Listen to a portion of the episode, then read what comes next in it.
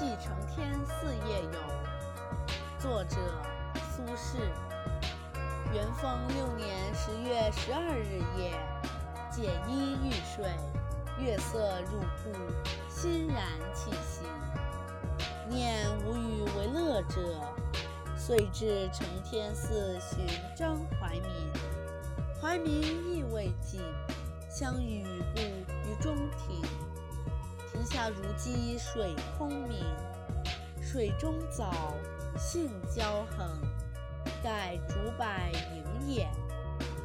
何夜无月？何处无竹柏？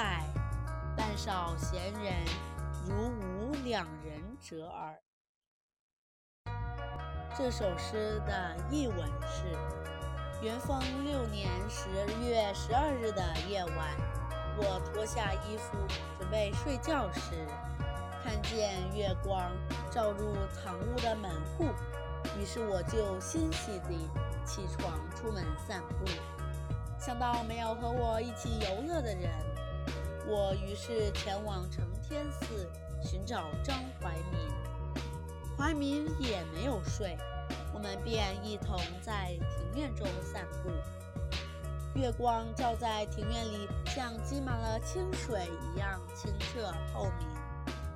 水中的水藻、荇菜纵横交错，原来是竹子和柏树的影子。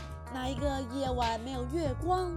又有哪一个地方没有竹子和柏树呢？